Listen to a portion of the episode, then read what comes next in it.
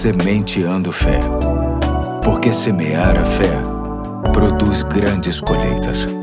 Olá, aqui é o Pastor Eduardo. Hoje é sábado, dia 4 de novembro de 2023 e te convido a pensar comigo no penúltimo episódio da série Um Mentor Chamado Tempo, lendo Eclesiastes 3, 8, apenas a primeira parte do verso que diz: Tempo de amar e tempo de odiar. Sobre o entendimento quanto ao tempo de amar, creio que não há necessidade de muitas explicações, tendo em vista o quanto concordamos com a expressividade desse verbo barra sentimento. Vale destacar que em todo tempo é tempo de amar. O mais desafiador é entender o tempo de odiar. Sempre que lidamos com esta expressão, nos vem à mente o querer mal a alguém, ter raiva por, detestar, abominar. Mas precisamos também considerar que odiar é sentir aversão ou repulsa, desprezar, aborrecer profundamente. É preciso entender que a primeira definição está relacionada a pessoas e a segunda relacionada a coisas, sentimentos, pensamentos, desejos e comportamentos. Pois bem, no contexto do Antigo Testamento, o ódio poderia ser relacionado a pessoas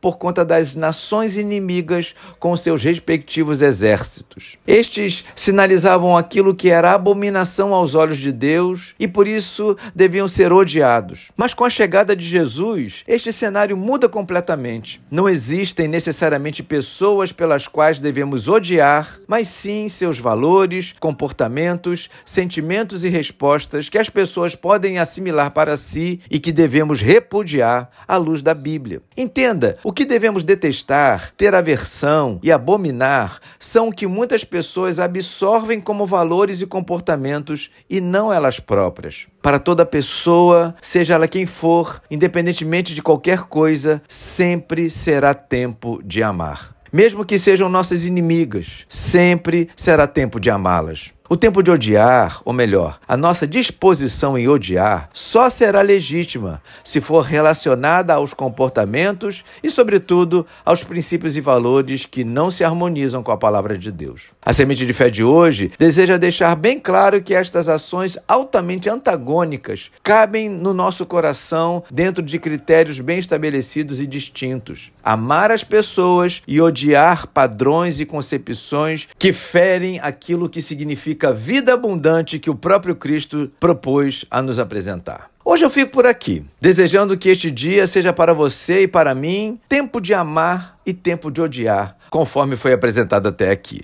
Tenha um bom fim de semana, Deus te abençoe e até segunda, se Deus quiser.